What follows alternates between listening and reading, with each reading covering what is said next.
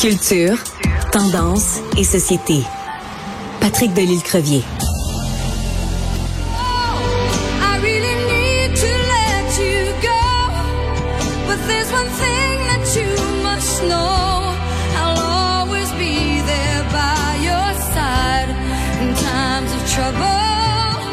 And oh, I really need for you to Quelle voix, quelle voix, quelle voix, quelle prestance, quel charisme. C'est Patty Galland qu'on vient d'entendre. Et c'est d'elle que tu veux nous parler, Patrick Delisle-Crevier, journaliste culturel euh, au 7 jours. Moi, je, je pense que je vais être la présidente du fan club de Patty Galland, puis tu pourrais être coprésident avec moi. Oui, et j'endosse euh, ouais, ce rôle avec plaisir, euh, Sophie. Je suis. J'ai la, j'ai la chance d'être un ami de Patty, de passer des soirées avec elle. Inviter Patty à souper, c'est un plaisir. La dernière fois qu'on a invité Patty à souper, c'est il y a peut-être un mois et on a tourné un vidéoclip dans notre appartement vide en haut de chez nous. C'est jamais plate avec. Puis J'en parle pas parce que c'est mon ami, j'en parle parce que cette femme-là, à 74 ans, a fait probablement un des plus beaux albums qui est sorti. Et c'est passé un peu. Tu sais, la, la réalité maintenant, c'est que il y a des artistes qui font des albums, qui, qui produisent eux-mêmes et tout. Patty a fait toutes les chansons, écrit, composé les chansons de cet album-là. C'est un album qui avance sur son site web parce qu'il n'y a pas de distributeur. Et je peux en nommer des chanteuses comme ça. Lulu Hughes a sorti un album magnifique cet automne, mais vraiment magnifique. Et ça aussi, c'est en vente seulement sur. C'est la nouvelle réalité de certaines de nos Ouais. artistes. Et Patrick Galland, je l'ai dit sur mon Facebook, je l'ai écouté hier à, à l'émission Zénith de Véro. C'est un joyau na- national. Elle a une voix magnifique. Elle est, elle a une fougue qui n'a rien à envier à Lady Gaga à 74 ans. Et donc, il faut parler de Patrick Galland. Il faut l'inviter plus souvent. Il faut la voir plus. C'est une, c'est une, une de nos plus belles voix au Québec. Ben, Je sais pas tout- ce que t'en penses, Sophie, là. Ben, mais- écoute, je suis entièrement d'accord. Je vais même euh, consacrer une chronique euh, cette semaine dans le Journal de Montréal, le Journal de Québec, parce que j'avais assisté euh, lundi soir à- au spectacle La Nuit de la déprime. Et euh, donc, c'est animé par Christian Bégin. C'est pour ramasser des sous pour la Fondation Ronald Denis. Et euh, ben c'est des petites prestations. Hein. Quelqu'un vient, chante une chanson et après ça fait trois petits tours et puis s'en vont. Et en plein milieu de ce spectacle, il y a Patsy Galland qui arrive et qui a fait avec euh, Antoine Graton au piano. Ils ont ils nous ont fait revivre le duo entre Lady Gaga et Bradley Cooper aux Oscars quand ils chantaient Shallow. Et Patsy a eu droit à une ovation debout parce qu'on était tous mais estomaquée.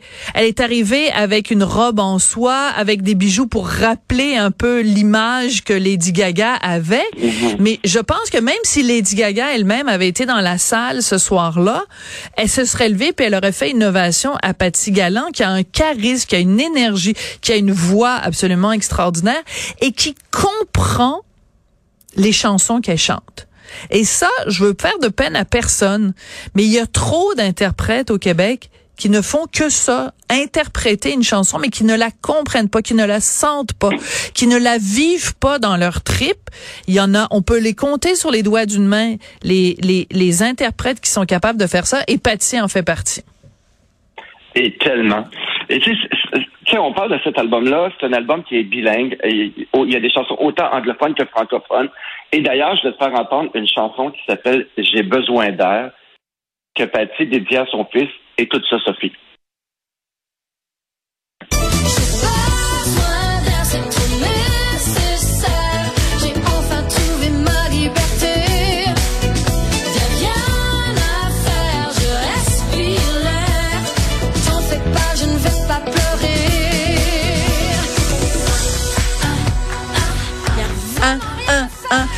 Euh, ben écoute, pourquoi ça joue pas à c'est quoi? Pourquoi ça joue pas à rouge? Euh, C'est aussi bon que n'importe quelle chanson qu'on entend écrite par quelqu'un euh, qui est qui est né avant l'an 2000, là. Euh, enfin après l'an 2000.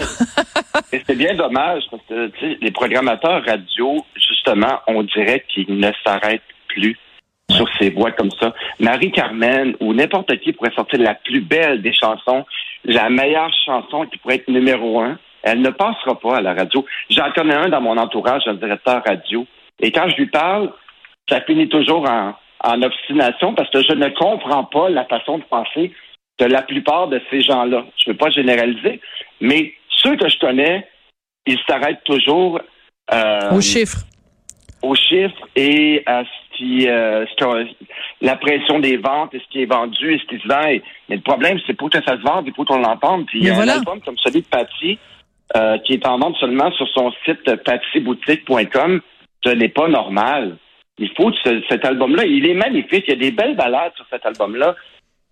C'est un bel album. Même chose pour Lulu Youth. Ça mérite d'être entendu.